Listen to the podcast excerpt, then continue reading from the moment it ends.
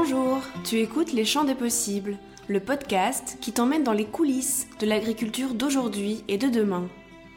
Tu entendras ici, un mercredi sur deux, des témoignages de ceux qui s'engagent aujourd'hui à cultiver mieux, mais aussi des focus sur les enjeux clés de notre système agroalimentaire et des explications quant aux techniques concrètes qui permettent à une nouvelle agriculture de voir le jour. Si cela t'inspire et que tu souhaites mieux comprendre les dessous de notre alimentation, que des sujets comme la permaculture, le glyphosate, les néopaysans ou la biodynamie t'intéressent, alors ce podcast est fait pour toi. Il te permettra, je l'espère, de faire les meilleurs choix possibles, éclairés, durables et surtout engagés. Alors, bienvenue à toi, je m'appelle Lou, je suis ton hôte et je te souhaite d'ores et déjà une très belle écoute.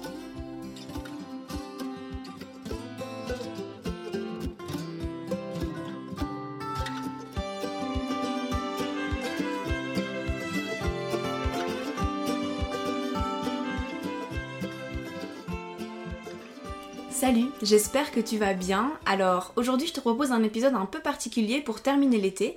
Si tu me suis sur Instagram, tu as sûrement vu que j'ai pris part à un chantier participatif en éco-construction la semaine dernière chez Terpaille et compagnie. Durant cette semaine, j'ai énormément appris sur la construction en matériaux naturels, ce qu'elle offrait et les différentes techniques qui sont réalisables sur le terrain.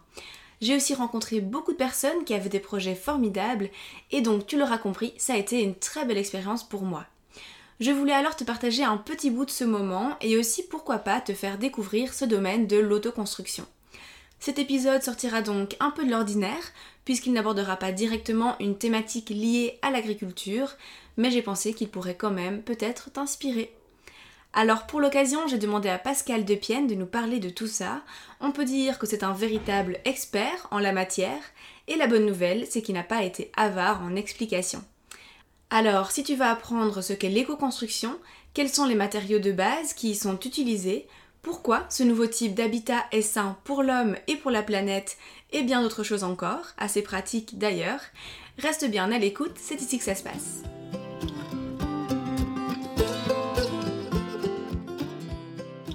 Bonjour Pascal, merci beaucoup d'avoir accepté euh, cette invitation. Alors ici on se trouve au lieu dit La Cour de Mière, chez toi en fait, qui est aussi effectivement le lieu de formation de Terpa et compagnie. Euh, est-ce que tu peux d'abord te présenter, me dire qui tu es et ce que tu fais dans la vie? Alors, je m'appelle Pascal Depienne, je suis designer en permaculture. J'ai aussi une activité associative avec l'association Terpa et compagnie dans la promotion de la permaculture et la construction naturelle.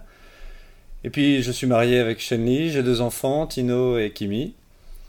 Et puis, euh, alors moi j'ai plutôt une formation euh, à l'université de linguistique, en partant de là. Et puis à l'arrivée en maîtrise, euh, j'avais pas tellement le choix, il fallait que je choisisse recherche ou, enseignement, et j'étais parti pour enseigner l'anglais. D'où un peu mon passif de formateur. Et j'ai raté mon CAPES parce que c'était l'année où ils supprimaient tous les postes de prof au niveau national. Et j'ai passé mon année dans la rue à, faire des manifestations. Euh, et j'ai comme ça euh, acquis une certaine culture de, on va dire, de gauche militante pendant quelques années, jusqu'à que je parte en Chine pour enseigner à l'université pendant deux ans.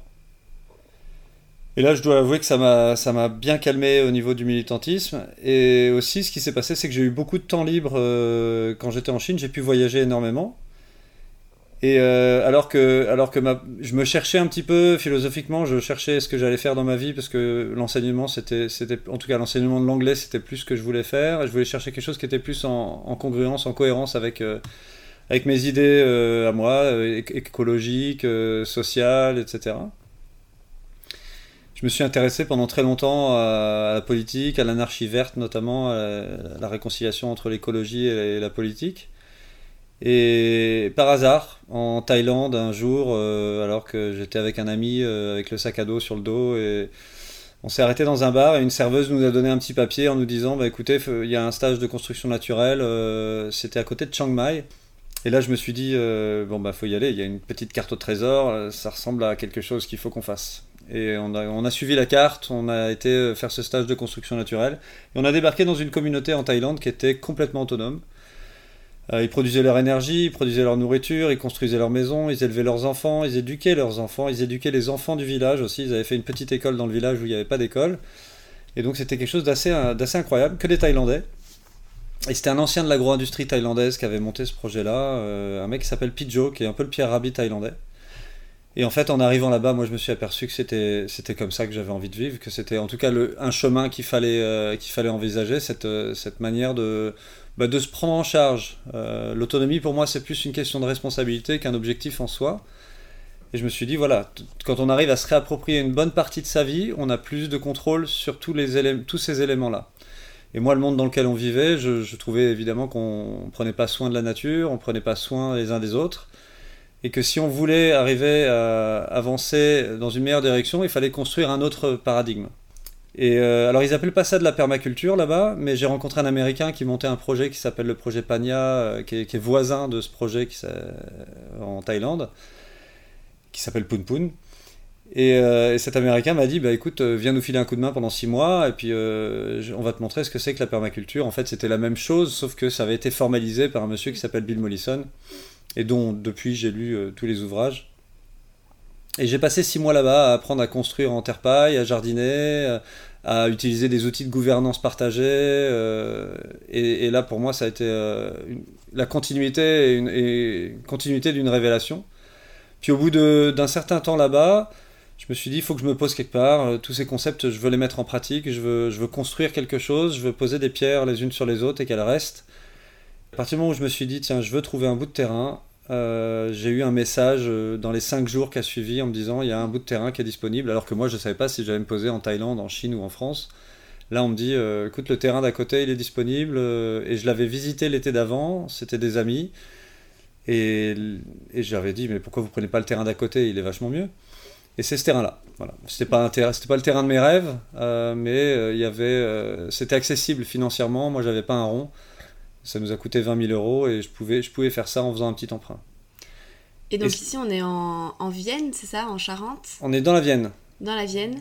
Et donc tu es sur un terrain de plus ou moins 5000 m2, c'est ça? Alors là, il y, a 5000 il y avait, il y avait 5000 m2 de prairie, dont une partie constructible, là où on est.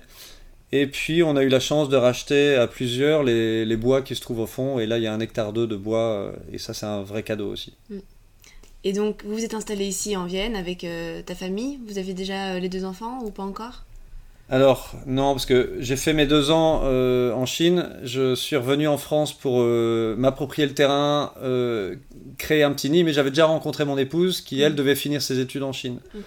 Donc, après avoir retapé d'abord la petite maison, on avait des toits à cochons qui étaient tout à fait aménageables, qui étaient une ruine, hein, mais avec un peu de travail, ça m'a pris six mois à mi-temps. Euh, j'ai pu euh, créer un petit nid pour euh, bah, proposer quelque chose de décent, parce que moi j'étais en caravane au, tout mm. début pendant cette période-là. Et je suis retourné en Chine, j'ai repris un contrat d'un an en Chine d'enseignement pour bah, qu'on puisse se marier avec mon épouse, faire les choses dans l'ordre et, et, puis pouvoir venir ici avec des papiers corrects. Ok. Et ici, quelle est donc l'histoire de ce lieu? Comment est-ce que tu as imaginé développer ce projet quand tu y es arrivé Qu'est-ce que tu avais en tête à ce moment-là? Alors d'abord, c'est un, lieu qui est intéressant parce que son nom euh, vient de Dimière, la cour Dimière. C'était un endroit où on venait payer la dîme dans le temps. Et donc les bâtiments qui sont ici sont des bâtiments. Donc le bâtiment en face, euh, c'est un bâtiment administratif qui servait où les gens venaient euh, régler leurs comptes. il y avait des bâtiments de stockage qui sont la grange où nous on peut stocker pas mal de ressources qu'on a pu stocker en tout cas pour construire la maison. Et puis euh, il y avait les toits à cochons qui permettaient aussi d'abriter des cochons. Bon, les toits à cochons ont fait une belle petite maison. C'était ça qui était vraiment bien sur ce terrain, c'était cette possibilité d'avancer petit à petit. D'abord une caravane, ensuite les toits à cochons, ensuite la grande maison. Et c'est ça qui m'a séduit. Et donc la première chose que j'ai fait, comme je, m'étais initié à la permaculture, euh, c'est que j'ai fait un plan, j'ai fait un design pour le terrain, avec dans l'objectif d'atteindre euh, une autonomie alimentaire en légumes et en fruits, en volailles, en électricité et en eau. Ça, c'est les choses qu'on peut euh, à, peu près bien gérer au niveau, euh, au niveau local. Vous aviez une source sur le terrain ou plusieurs? Non, pas de source du tout. Ça, c'était un... après un terrain avec C'était pas un problème, il y avait beaucoup de surface de toiture. Et pour moi, l'eau de, pluie, c'est la, la meilleure eau à utiliser. Et donc, tu as commencé par quoi? Plutôt par euh, la construction des bâtis ou directement installer le, le potager, les deux en même temps? Les deux en même temps, et puis proposer à des gens de venir vivre avec nous aussi. On a installé une yourte sur le terrain, des, amis sont venus vivre avec nous. On a créé un potager euh, collectif. Euh, moi, j'ai tout de suite installé une cuve pour récupérer l'eau, euh, les gouttières, la pompe, la filtration. On a tout de suite été autonome en eau et en électricité. J'avais acheté un petit kit d'autonomie qui sert aujourd'hui à d'autres choses, mais qui nous a permis de débuter. Donc, tu nous disais que un des projets de base aussi du, lieu était d'être autonome sur plusieurs points, sur l'eau, sur l'électricité, l'énergie, etc. Est-ce que tu peux nous en dire un peu plus? Eh bien, je, oui, c'est quelque chose qui est souvent plus facile que ce qu'on s'imagine. Surtout qu'à nouveau, l'information, elle est disponible vraiment partout aujourd'hui. Euh, pour l'eau, euh, de toute façon, il faut installer des gouttières sur ces maisons. Une fois qu'on a installé les gouttières, plutôt que d'envoyer cette eau dans un fossé ou ailleurs, euh, pourquoi pas la stocker dans une cuve? Moi, aujourd'hui, ce que je conseille aux gens, c'est si vous voulez mettre de l'argent quelque part, la mettez pas dans la bagnole, mettez-la dans une grosse cuve. Mettez, investissez dès le départ, avant de construire la maison, pensez-y, parce qu'après, il faut faire venir des machines. Et pour l'eau de pluie, le mieux, c'est de stocker l'eau de pluie dans du ciment, dans du béton. Parce que ça va euh, désacidifier l'eau de pluie. Sinon, vous avez le choix aussi de construire des, cuves en, pierre et en chaux, mais il n'y a plus grand monde qui sait faire ça et ça prendra un temps fou. Et ensuite, une fois que vous avez cette eau dans une cuve, il n'y a plus qu'à acheminer cette eau dans votre maison. Avec euh, moi, ce que je conseille aussi aux gens, c'est de faire un système de plomberie qui soit le plus simple possible. Nous, notre cuisine et notre salle de bain, elles se touchent. On a un réseau d'eau qui fait 4,50 m. Il y a deux tuyaux, eau chaude, eau froide. L'évacuation d'eau qui est sous le point bas, c'est-à-dire la douche. Et ce point bas de la douche, on essaye de le mettre le plus haut possible pour pouvoir avoir un dénivelé et faire une phytoépuration derrière. Voilà, ça c'est l'eau, on essaie de la gérer de la cuve jusqu'à son rejet dans la mare finale derrière la maison. La phytoépuration, tu peux un peu développer les différentes étapes? Alors la phytoépuration, c'est utiliser la capacité des plantes euh, de, de, vivre en symbiose avec des bactéries. Et donc, ce qu'il faut, c'est d'avoir des bacs. Euh, alors là, évidemment, c'est difficile à dire parce qu'il y a aujourd'hui des normes hein, qui sont très claires. En phytoépuration, en gros, si vous avez des toilettes sèches, il faut 2 mètres carrés par équivalent habitant. Un équivalent habitant, ça correspond à 9 mètres carrés de maison sans cloison. Dès que vous avez une pièce de 9 mètres carrés, ça représente un équivalent habitant. Si vous avez une pièce de 18 mètres carrés, ça représente deux équivalents habitants. Et donc c'est comme ça qu'on dimensionne les phytoépurations. Ce qui est absolument aberrant puisque nous on n'utilise pas la même quantité d'eau que le commun des, Français. Et si vous avez une phytoépuration qui est surdimensionnée et que vous n'avez pas assez d'eau qui va dedans, vos plantes elles crèvent et elles filtrent rien. Enfin il n'y a plus rien qui se filtre. Donc nous on a, on a construit notre phytoépuration par rapport à nos besoins. Et on a euh, deux bacs en sortie euh, de maison qui sont deux bacs enterrés remplis de pouzzolane. C'est une pierre euh, volcanique qui permet de, de, plus d'air dedans, plus de porosité qui permet d'accueillir de l'oxygène. Plus il y a d'oxygène dans l'eau, plus il y a de développement de bactéries. Et c'est des bactéries qui font le travail de la filtration. Et donc ces deux bacs, on les fait fonctionner en alternance 15 jours, 15 jours d'un côté, 15 jours de l'autre, pour éviter de saturer le système. Et ensuite, on a encore un autre bac derrière ça qui vient récupérer le trop-plein des deux premiers bacs. Et encore un autre bac derrière ça qui vient récupérer le trop-plein du deuxième bac. Et à la fin, ça finit dans la mare euh, derrière la maison. Et en fait, toute cette surface plantée ensemble doit correspondre à votre consommation d'eau. Euh, et ça, il y a des petits calculs qu'on trouve sur Internet, mais aujourd'hui, si vous voulez le faire aux normes, vous, euh, vous serez obligé de le faire en nombre d'équivalents habitants au cas où vous allez vendre votre maison. Et pour ce qui est de l'électricité? Euh, Pour l'électricité, il y a euh, aujourd'hui, euh, ce que je recommande aux gens, c'est de surdimensionner leur, installation. Nous, on a commencé avec des briques et des brocs, de la récup, etc. Et pour l'électricité, je dirais que c'est pas un gain de temps. Parce qu'on finit par avoir du matériel qui n'est plus, qui n'est pas à jour. Quand on rajoute deux panneaux solaires, il faut changer le régulateur, il faut changer le machin. Donc moi, ce que je conseille tout de suite, c'est d'imaginer votre consommation quand vous aurez le maximum de consommation, c'est-à-dire quand vous aurez vos enfants et tout et puis de encore surdimensionner un peu le système pour être sûr de ne pas avoir à revenir dessus. Et là, vous n'aurez pas de problème. Ça va. Aujourd'hui, c'est des trucs qui se font très très bien. Et le coût des panneaux solaires, le coût de ces installations-là sont vraiment très très faibles. Donc vous avez principalement les panneaux solaires et puis en complément une petite éolienne dans le jardin? Alors l'éolienne, elle est euh, juste, je reviens sur le très très faible, c'est-à-dire que je pense que le coût de l'énergie euh, en autonomie sera jamais aussi bas qu'il est aujourd'hui. Ça ne veut pas dire que c'est donné, mais aujourd'hui un couple qui s'installe pour 4500 euros, il est autonome en énergie. C'était pas le cas quand moi j'ai commencé. Et alors l'éolienne, elle nous sert surtout quand on est totalement autonome en énergie. L'éolienne est presque indispensable parce qu'il va y avoir un mois euh, en hiver où il n'y a quasiment pas de soleil. Et là, à moins que vous ayez envie de vous restreindre à utiliser une petite lampiote, loupiote le soir, etc., l'éolienne, elle permet d'avoir un apport continu d'énergie, même s'il est moins efficace que les panneaux solaires, dans ces moments de creux. Ce qu'il faut dire sur l'éolienne aussi, c'est que ça demande de l'entretien, que c'est plus compliqué à construire, c'est ou cher à acheter, euh, c'est beaucoup moins productif que les panneaux solaires. Donc c'est vraiment en complément, si on vise une autonomie complète, sinon d'après toi ça vaut pas vraiment la peine? Voilà, si vous êtes en autonomie complète, c'est quasiment indispensable. Si vous n'êtes pas en autonomie, c'est-à-dire que vous revendez euh, l'électricité sur les réseaux, je ne recommanderais pas forcément, à moins que vous soyez déjà bricoleur et que euh, ce soit un petit challenge personnel. Ok. Et au niveau du chauffage, de l'eau et de la maison, si vous chauffez alors le chauffage de l'eau, nous on est sur du chauffe-eau solaire depuis peu. Hein, enfin on avait toujours eu du chauffe-eau solaire, mais du coup on prenait les douches dehors, dans les, douches de l'association, parce que c'est là qu'on a mis le chauffage solaire d'abord. Et ensuite on a investi dans un chauffe-eau solaire pour la maison, et donc on est allé à 85% au solaire, et on a un creux de deux mois, on va dire en hiver, où on utilise on fait passer l'eau qui sort du chauffe-eau solaire dans un chauffe-eau à bois qu'on a fabriqué à base d'une chambre de combustion de rocket stove et d'un ballon euh, qui, qui est avant se chauffait grâce au gaz. Donc on a récupéré le, ballon, on a enlevé le système de combustion au gaz et on l'a posé sur une chambre de combustion à bois.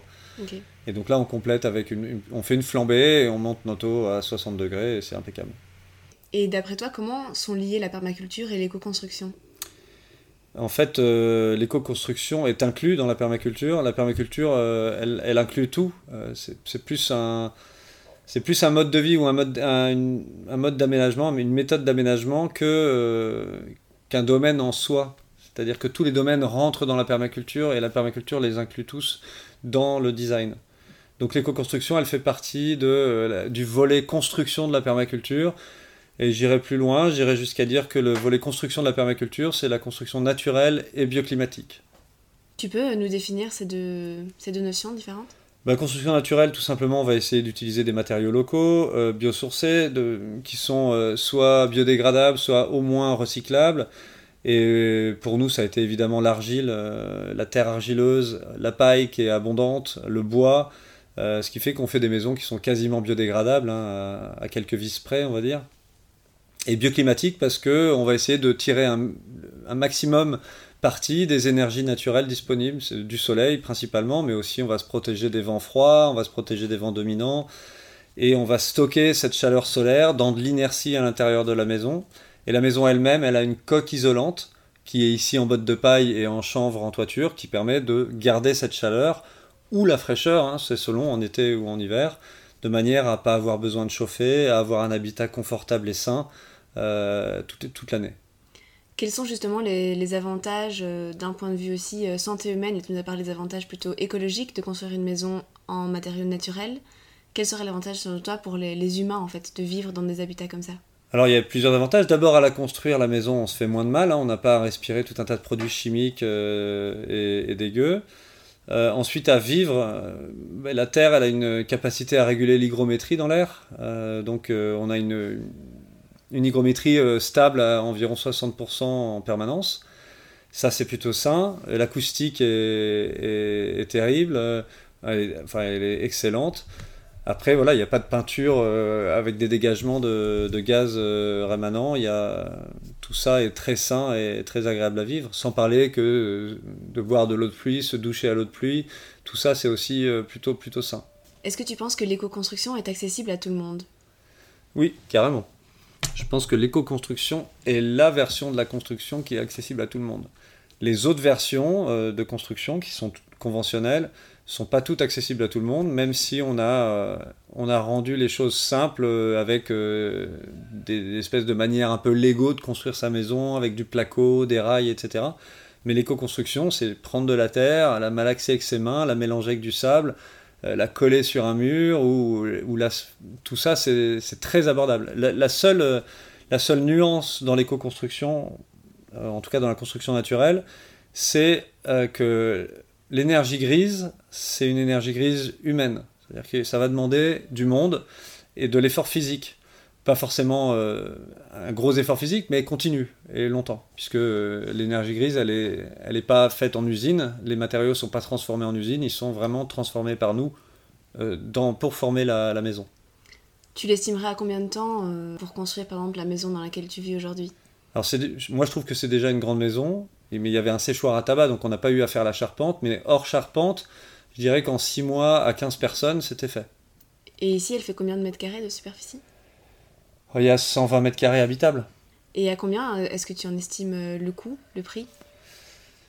Alors nous, on a fait un calcul qui inclut euh, l'autonomie énergétique, les panneaux solaires, l'éolienne et euh, l'autonomie en eau. Le package, la maison plus l'autonomie en eau et en électricité, ça nous revient à peu près à 30 000 euros. Tu penses qu'aujourd'hui, ce serait les mêmes coûts pour quelqu'un qui veut se lancer?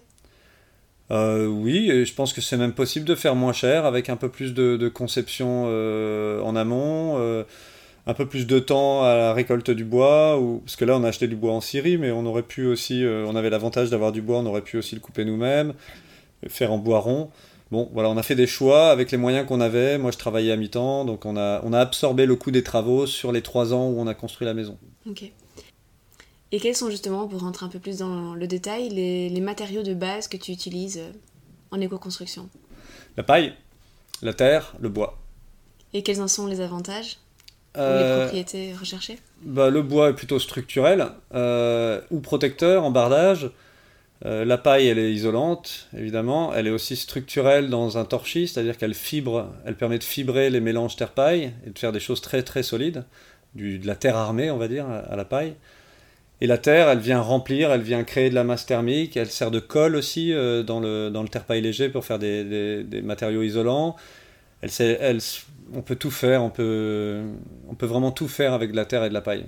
Et est-ce que l'argile, quand tu parles de terre, tu parles de terre argileuse, je pense? Est-ce que l'argile est disponible pour tout le monde partout en France? Alors le gars qui m'a appris, euh, mon maître euh, en construction naturelle en terre paille, me disait que euh, à moins de 20 minutes de là où n'importe où dans le monde, tu trouves de l'argile.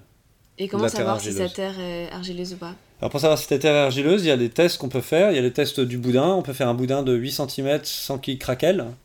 Euh, là, à ce moment-là, on a une terre qui est suffisamment argileuse pour construire. Si on fait un boudin avec, on sait qu'on arrive aux 30% d'argile et là, c'est vraiment, vraiment excellent. Même si c'est parfois trop, il faudra rajouter du sable. Dans tous les cas, on, rajoutera souvent du sable. Euh, et, après, on peut faire un test du bocal. C'est un test de sédimentation. On met de la terre dans un bocal avec de l'eau on secoue, on secoue, on laisse se déposer les, strates et on va avoir les graviers qui se déposent au fond, le gravier sable, les limons et puis l'argile. Et ça permettra de savoir quel pourcentage exact on a d'argile dans, sa terre. Et le test du boudin, c'est mieux de creuser un petit peu la terre J'imagine qu'on ne prend pas celle qui est directement en surface. Alors la terre, oui, évidemment, on ne prend pas la terre végétale qui, elle, est trop riche en matière organique. On va creuser sous la terre végétale et on va arriver à une couche qui est probablement, euh, dans beaucoup d'endroits, argileuse selon l'endroit où vous vous trouvez. Et s'il n'y en a pas chez vous, il y en a chez le voisin. Et s'il n'y en a pas chez le voisin, il y a des terrassiers qui creusent des trous partout, qui ne savent pas quoi faire de leur terre. Enfin, l'argile, cette terre argileuse, on, en trouve partout et on n'a pas besoin de. Enfin, c'est très facile de, s'approvisionner. Souvent, on entend aussi que quand on a besoin de réaliser une éco-construction, on peut en profiter pour euh, creuser une mare.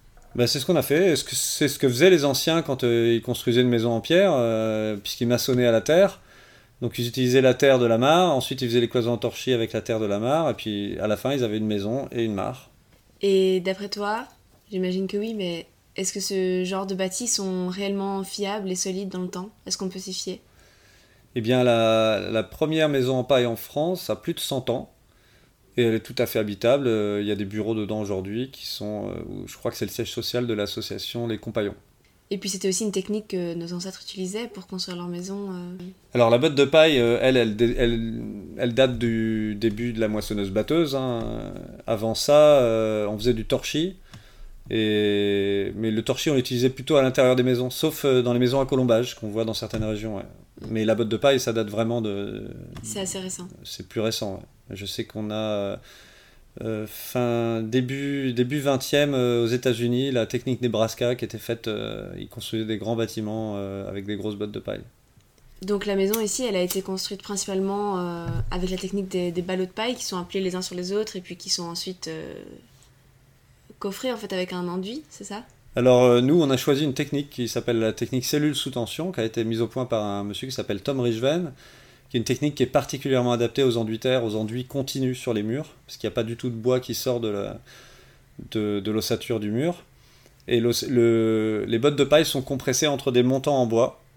Elles sont compressées horizontalement et verticalement. Parce que verticalement, on va aussi insérer des litos qui se reprennent dans les montants et qui, qui coincent chaque botte de paille entre des, une structure bois.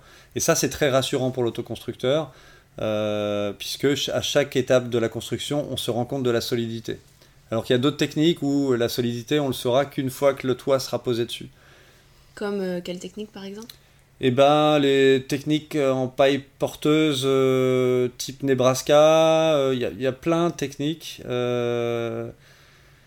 dont j'ai oublié le nom. Après, il y a des techniques beaucoup plus euh, conventionnelles. Il y a la technique du greb qui, elle, rajoute un peu de ciment et de chaud et, qui est sûrement beaucoup plus rassurante pour les gens plus conventionnels qui veulent quelque chose, euh, qui veulent du béton, quoi.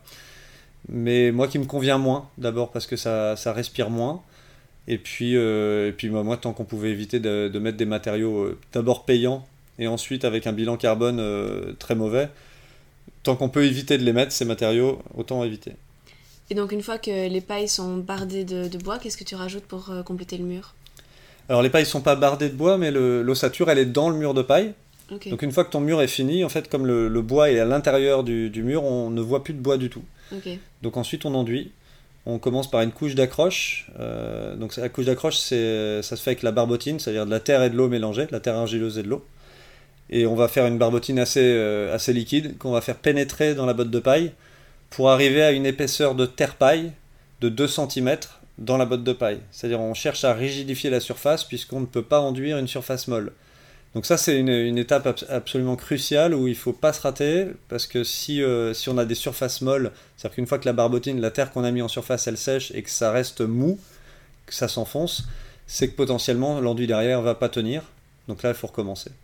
Et cette couche une fois qu'on a fini cette couche d'accroche, on va pouvoir mettre une couche de corps qui elle est une couche vraiment de protection de, du mur et aussi une couche de réagréage, une couche où on peut chercher à, faire de la à faire du relief, à faire des, sculptures ou ce qu'on veut. De l'ornemental de Ouais, voilà, de la, de la, déco, quoi. Et on peut aller jusqu'à 10-15 cm de cet enduit de, de terre-paille, et on peut rajouter des fois des fibres vertes dedans pour que ça, pour que ça fermente en fait dans le mur et que ça le rende encore plus solide et plus résistant à l'eau. Et donc le dernier enduit où tu parles justement de, faire des formes et des, décorations, mhm. il y a de la paille dedans. Il y a de la paille. Et coupée alors très très fine, les fibres sont assez courtes. Alors là, on est, plus, plus on fait de la fibre courte, plus on fait un enduit malléable. Mhm. Ça c'est sûr, c'est plus facile avec des fibres de moins de 10 cm. Donc nous on le passe à la tondeuse, on a une petite tondeuse électrique euh, que j'ai récupérée chez mon grand-père. Et qui, qui, fait très bien le travail. Et avec, euh, quand ça sort de la tondeuse, on mélange ça avec de la barbotine. Alors nous, quand on a fait notre enduit de corps, je crois qu'on a rajouté du sable dedans à l'époque. Aujourd'hui, j'en fais sans sable parce que le sable est, euh, une matière aussi en qui on, va avoir du mal à en avoir pour tout le monde très longtemps en tout cas. Donc tant qu'on peut essayer de faire sans sable, on fait sans sable. Alors on garde le sable pour les enduits de finition. Et donc ça, c'est simplement argile et sable. Dans ce cas-là, il n'y a plus de fibres alors terre argileuse et sable, on peut mettre de la fibre, mais il faudra mettre de la fibre toute fine. Et cette fibre toute fine, ça peut être soit du crottin de cheval, qui est excellent parce qu'il va aussi fermenter et encore renforcer l'enduit. Ou alors on peut mettre des têtes de roseau euh, qu'on effrite et ça fait de la petite fibre euh, très bien. Voilà, tout, tout, ce qui sera petite fibre, euh, j'ai pas tout en tête, mais on peut rajouter ça. Ça, ça renforce énormément l'enduit puisque ça va le fibrer et l'armer pour, pour la suite. Est-ce que tu as, quels sont les obstacles que tu as rencontrés lors de la, construction de, ta maison ou plus généralement, est-ce que tu as été inquiet par moment? Non, alors euh, le fait de le faire en chantier participatif, d'abord on s'aperçoit qu'il y a des gens qui viennent euh, sur les chantiers avec des compétences. Euh, ce qui est vraiment important, c'est se donner le temps, c'est d'avoir les temps de réflexion avant d'attaquer un, chantier, de faire des essais aussi, des enduits, faire des essais systématiquement. Non, moi j'ai pas été inquiet du tout. J'ai été euh, sous pression peut-être, mais jamais inquiet. Et je trouve qu'on n'a pas fait euh, beaucoup d'erreurs. Je dirais que les seules erreurs que je vois euh, qui, sont, qui sont récurrentes dans les chantiers comme ça, c'est dès qu'on a les pièces d'eau, dès qu'on a de l'étanchéité à faire, le contour des fenêtres, le contour des portes, où là, il faut trouver des solutions. Soit on va sur le conventionnel, parce qu'on est obligé de faire des maisons quasiment étanches à l'air aujourd'hui, soit on va chercher des matériaux conventionnels là pour, euh, pour faire l'étanchéité à l'air, et l'étanchéité à l'eau, soit on trouve des techniques alternatives et là ça demande un peu plus de créativité, ça demande de s'y pencher un peu plus sérieusement. Il y a des solutions, mais en général elles sont aussi plus longues à mettre en œuvre. Ici, la salle de bain, vous avez fait comment pour la protéger de, l'eau et de l'humidité? Alors la salle de bain, nous on avait pris le parti de la faire entièrement en terre. Euh, et ce qu'on a fait, c'est qu'on a fait le mur qui est derrière la baignoire euh, où on prend nos douches. On a fissé les bouts de bois les uns contre les autres. Il n'y a pas possibilité de passage d'air ou d'eau entre les deux quelle que soit la manière dont le bois travaille. Donc nous, on a mis du compriband parce que je, travaillais avec un menuisier à l'époque. J'ai été aidé par un menuisier sur la construction de la maison, c'était une belle rencontre. Euh, et lui, nous a conseillé d'utiliser ça ou, euh, de la colle, euh, de la colle entre les bouts de bois pour éviter d'avoir des, passages d'air. Mais on a aussi découvert une ou deux années après qu'en prenant des bandes de coton ou de t-shirts découpés en bandelettes qu'on trempe dans l'argile, on peut réussir à avoir le même résultat euh, avec des matériaux naturels. Mais c'est plus long. Aujourd'hui, tu es pleinement satisfait de ta maison en éco-construction ou s'il y avait des choses à refaire, tu le ferais autrement? Non, je suis pleinement satisfait.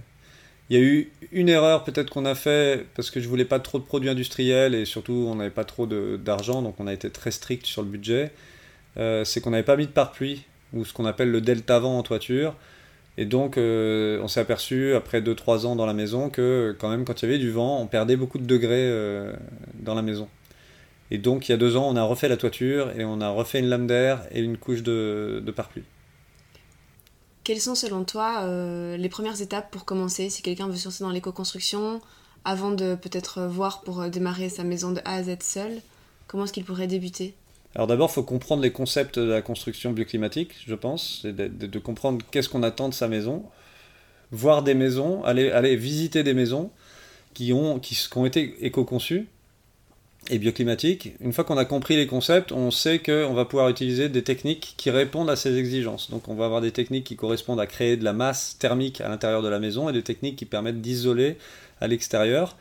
Ensuite, la surface de vitrage qu'il faut selon la latitude où on se trouve, etc. Ça, ça se trouve à très très vite euh, avec quelques lectures. Et puis après, faire des chantiers participatifs euh, où on va pratiquer les techniques qu'on a l'intention de faire dans sa maison. Mais d'abord, il y a plusieurs choix techniques. On peut avoir soit une, euh, structure poteau-poutre. donc, on va faire, je parle de la maison là. on va avoir une structure poteau-poutre, c'est une charpente complète autour de laquelle on va construire la maison. Ou alors on peut choisir de faire des murs porteurs en paille sur lesquels on vient venir poser les fermes de la charpente en toiture. Donc là, ça c'est déjà un choix qu'on peut faire au départ. Nous, on avait déjà une charpente poteau-poutre, donc on a construit les murs autour. Mais une fois qu'on a la charpente, en effet, il faut faire des fondations pour les murs, il faut rehausser les bottes de paille euh, qui vont être posées, il faut qu'elles soient 30 cm au-dessus du niveau du sol extérieur, à 5 cm au-dessus du sol intérieur. Une fois qu'on a fait que tu mets sur la couche des fondations? Alors les fondations, nous on les a fait en pierre et en chaux. Euh, une fois qu'on a fait les fondations, on arrive, euh, on, on est de niveau à 30 cm au-dessus du niveau du sol. Là, on va mettre une lisse basse, c'est-à-dire une planche de bois en général qu'on va, on va choisir en bois, en bois marine, c'est-à-dire qui résiste à l'eau, sur lesquels on va pouvoir venir. Nous, on a décidé de rehausser encore les bottes de paille un petit peu avec deux chevrons euh, pour que la paille, pour sûr, ne soit jamais les pieds dans l'eau ou ne soit pas du tout en contact avec l'eau. Et entre les deux chevrons, on a mis de la vermiculite, c'est un isolant euh, pour éviter d'avoir un pont thermique euh, à cet endroit-là. Et qu'est-ce qui se passe si la paille prend l'eau? Alors la paille, une fois qu'elle prend l'eau, il y a des champignons qui s'installent. Les champignons, s'ils continuent à avoir de l'eau de manière permanente, ils vont se nourrir de, du carbone et avec l'eau, ils vont rester en vie et ils vont commencer à consommer la, paille qui va se transformer en terreau et on va se retrouver avec un mur, un énorme pont thermique d'abord et puis après un mur qui potentiellement pourrait s'effondrer. Tu dirais que ce serait le plus gros risque ou désavantage des constructions en paille? Euh, bah, tout, euh, tout, ce qui est la construction naturelle, le plus gros risque, c'est l'eau, oui. En fait, mais on résout ce problème déjà. Euh, la, première chose, c'est d'avoir une bonne toiture, avec un bon débord de toit pour protéger les enduits extérieurs si on a des enduits en terre. Sinon, on sait aussi faire des couches d'enduits qui sont résistantes à l'eau, soit en ajoutant de la chaux, soit avec des additifs divers. Mais oui, l'eau, c'est le, premier ennemi, que ce soit l'eau qui remonte du sol ou l'eau qui tombe du ciel. Et donc, des bonnes fondations et un toit qui dépasse largement du mur pour le protéger des intempéries Voilà, c'est ça. et puis, euh, éviter des remontées capillaires, c'est-à-dire que sous la dalle, on va plutôt essayer de faire ce qu'on appelle un hérisson. euh, où on va mettre des cailloux euh, sur 40 cm de hauteur pour éviter que l'eau remonte par la dalle. Pour remplacer la paille, on pourrait par exemple utiliser d'autres matériaux comme le chanvre ou le, miscanthus ou... Alors on pourrait. Alors la paille d'abord, il y a plein de types de paille. Selon la région où vous habitez, vous allez peut-être prendre de la paille de lavande dans le sud de la France ou de la paille de riz si vous êtes en Camargue. Euh, voilà. Mais on va difficilement pouvoir remplacer euh, une botte de paille qui, elle, a une densité et une capacité isolante intéressante. Si on veut recréer un matériau isolant à partir de la paille, là on pourra prendre en effet n'importe quelle paille, mais on la trempera dans une barbotine légère et on va la coffrer. C'est ce qu'on appelle le terre-paille léger. Donc on fait un coffrage, un banchage, ça s'appelle comme ça. Euh, et on trempe la paille dans une barbotine légère et on la tasse très fort dans ce coffrage on monte les planches de coffrage et on décoffre au fur et à mesure. Et là, on arrive à faire des isolants qui ont à peu près la qualité de la laine de bois euh, industrielle. Et ces isolants-là, on les termine en plaquant des planches en bois dessus, genre de... Bah, les planches en bois permettent de coffrer le temps qu'on tasse. Une fois que c'est tassé, on décoffre et on a quelque chose de très compressé. On pourrait faire des petites briques aussi euh, isolantes, mais là on le fait directement, on fait carrément des murs euh, avec on décoffre et là on voit une surface paillée euh, très dure, très tassée. Et une fois que ça sèche, en fait, ça se remplit de, bulles d'air qui, elles, font, une, font l'isolant de, enfin, font la capacité isolante du matériau. Et tu termines avec un enduit corps et puis un enduit de finition Alors on peut, sur un terre-paille léger, on peut faire juste une barbotine pour fermer la surface et ensuite on peut directement faire un enduit de finition. Ok. Dans ton jardin, tu as également une serre euh, bioclimatique. Est-ce que tu peux m'en dire un peu plus D'abord expliquer le, concept et puis... Ben, la serre bioclimatique, c'est un peu comme une maison bioclimatique, sauf que elle, son objectif, c'est de faire pousser des plantes. Et donc, euh, elle, elle essaye, la serre bioclimatique, son objectif, c'est de tirer un maximum parti du soleil d'hiver, surtout, pour pouvoir maintenir une chaleur confortable pour les plantes euh, en hiver et d'éviter que ça gèle. Donc on oriente les fenêtres de manière à avoir euh, un rayonnement solaire optimum à l'intérieur, qu'on stocke dans de l'inertie, c'est-à-dire l'inertie dans la serre climatique, c'est surtout de, l'eau. C'est des bidons remplis de flotte, il y a 3000, il y a 3000 litres d'eau dans la, serre. Et cette eau-là, elle, elle, se charge en chaleur quand il y a du soleil et elle redistribue sa chaleur euh, dans le temps, ce qui évite à la serre de geler. Et donc je crois que la plus basse température qu'on a eue, c'est moins 1 dans la serre ça nous permet d'avoir des agrumes, ça nous permet euh, de, faire, on espère, des avocats un jour. Et puis bah, de faire démarrer tous nos plants, d'avoir des cultures euh, plus longues de tomates euh, protégées, d'avoir des cultures d'hiver, etc. C'est un outil important de notre autonomie alimentaire. Il y a également un, un mur sur la face nord, c'est ça? Voilà, le mur en botte de paille. Ça, c'était un choix, on voulait se protéger du froid du nord, mais aujourd'hui, si je le refaisais, je pense que je ferais un mur plutôt massif, c'est-à-dire euh, lourd, pour plutôt stocker la chaleur que se protéger du froid alors que le reste de la serre bioclimatique n'est pas forcément isolé. Du coup, chercher à se protéger du froid, c'est peut-être anecdotique par rapport à, emmagasiner la chaleur. J'aurais plutôt tendance à faire un mur lourd, euh, soit en pisé, soit quelque chose de, en terre, quelque chose de très lourd aujourd'hui. Du coup, depuis le début, en fait, vous avez euh, accueilli des chantiers participatifs euh, sur le lieu ici. À partir de quand est-ce que c'est vraiment devenu euh, une mission entre guillemets de l'association Terpaille et compagnie? Moi, j'ai découvert que la vie elle pouvait se passer différemment de ce qu'on nous a vendu. en faisant des chantiers participatifs ailleurs, en, allant partager des, bouts de vie avec des gens qui avaient des idées un peu alternatives. Et donc on s'était dit que dès le départ, nous, on voulait, on voulait que ce soit vécu comme ça. C'est-à-dire que ce soit un chantier participatif, mais ce soit aussi une aventure humaine où on travaillait pas trop, on travaillait 6 heures par jour, on avait beaucoup de temps pour se détendre, échanger sur plein de sujets. Il y a toujours eu des, petites formations qu'on se faisait entre nous, des, ateliers qui s'organisaient, euh, des improvisations, des compétences qui arrivaient sur le chantier, des gens qui partageaient plein de choses. Ça a été très très riche. Est-ce que tu es en collaboration avec d'autres personnes sur euh, l'association Terpa et compagnie justement? Avec plein de gens avec d'autres associations pour sûr. Après, nous, on est débordés, donc euh, la, manière de, de tisser les liens avec d'autres projets se font euh, dans le temps euh, sur des projets spécifiques, parce qu'on heureusement on fait pas que de la construction naturelle, on fait aussi de la conservation fruitière, on fait aussi de l'aménagement en permaculture, on, est, on teste des solutions de filtration d'eau, d'épuration, etc. On travaille sur les poils de masse, on travaille sur plein de choses. Et donc en fonction des domaines dans lesquels on travaille, on a des partenariats avec euh, soit des entreprises, soit des associations spécialisées. Et vous proposez aussi euh, toute l'année, je pense, euh, diverses euh, formations, par exemple en design permaculture ou en éco-construction, ouvertes à tous les publics. Alors oui, on fait des cours certifiés de permaculture, on en fait deux par an ici, parce que ça c'est quelque chose que j'ai commencé très tôt en 2009. Et puis on fait une formation au jardinage naturel, on fait une formation, deux formations à la construction naturelle, et puis, euh, et puis après, c'est en fonction des rencontres qu'on fait. On a aussi des, formations sur les cueillettes de plantes sauvages comestibles, puisqu'on a un spécialiste local euh, dans le coin. Et puis voilà, et on est ouvert à d'autres types de formations. On a fait des formations en communication non violente, etc. On essaye juste de réduire un peu la voilure parce qu'on on est quand même bien occupé. Est-ce que tu peux euh, conseiller des, ressources à nos auditeurs, que ce soit des livres, des documentaires sur le sujet ou même des, personnes à suivre sur YouTube bah, nous, on a une chaîne YouTube qui s'appelle Avenir Permaculture. Je pense qu'il y a déjà pas mal de choses là-dessus à, creuser. Euh, après, moi j'ai des tas de livres, mais euh, dont je ne connais pas forcément. Alors il y a un livre qui est sorti en français que je trouve très intéressant, puisque ça c'est orienté sur l'autoconstruction, qui s'appelle Homework, en français aussi, Homework, euh, et qui est un livre très inspirant sur des parcours de vie de gens qui ont construit leur maison avec différentes techniques. Il y a plein de, plein de bonnes idées à prendre, il y a des plans de charpente, il y a il y a pas mal de choses dedans. Celui-là, je le recommande fortement, très inspirant. Et puis après, euh, beaucoup des livres que moi j'ai sont en anglais. Euh, parce que je, je me suis formé beaucoup euh, à l'étranger, j'ai vécu deux ans aux États-Unis, et, et, je trouve que une grosse partie de la connaissance, on la trouve en anglais, et donc souvent ce que je cherche, je le trouve d'abord en anglais avant de trouver l'équivalent en français qui sort dix ans plus tard.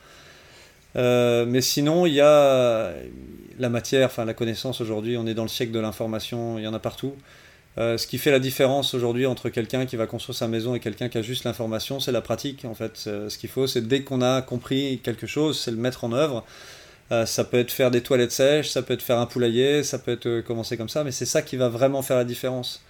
La capacité à bricoler, la capacité à improviser, et ensuite une fois qu'on a ça, on peut prendre un bouquin théorique et le mettre en pratique. Mais je crois que la pratique, c'est vraiment l'essentiel. Euh, Il faut commencer dès le début. Il ne faut pas attendre d'avoir l'information parfaite. Ça va, ben super, je pense que j'ai tout. Merci beaucoup Pascal. Avec plaisir.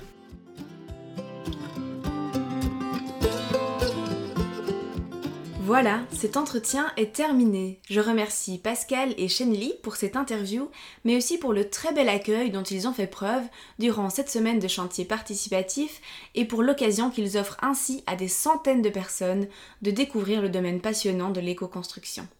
Je pense qu'il est très important de se réapproprier des savoirs fondamentaux tels que de construire son habitat.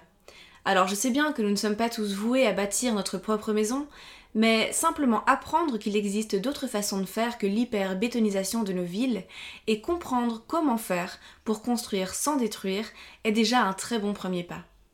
J'espère que cet épisode t'a plu et qu'il t'a fait entrevoir un nouveau champ des possibles dans le domaine de la construction. Si c'est le cas, n'oublie pas de me laisser quelques étoiles sur Apple Podcast et de me dire en commentaire pourquoi tu as apprécié cet entretien. Tu peux aussi me suivre sur Instagram pour te glisser dans les coulisses du podcast at leschamdespossibles.podcast. Pour ma part, je te souhaite une très belle fin d'été et je te dis à très bientôt pour un nouvel épisode. Ciao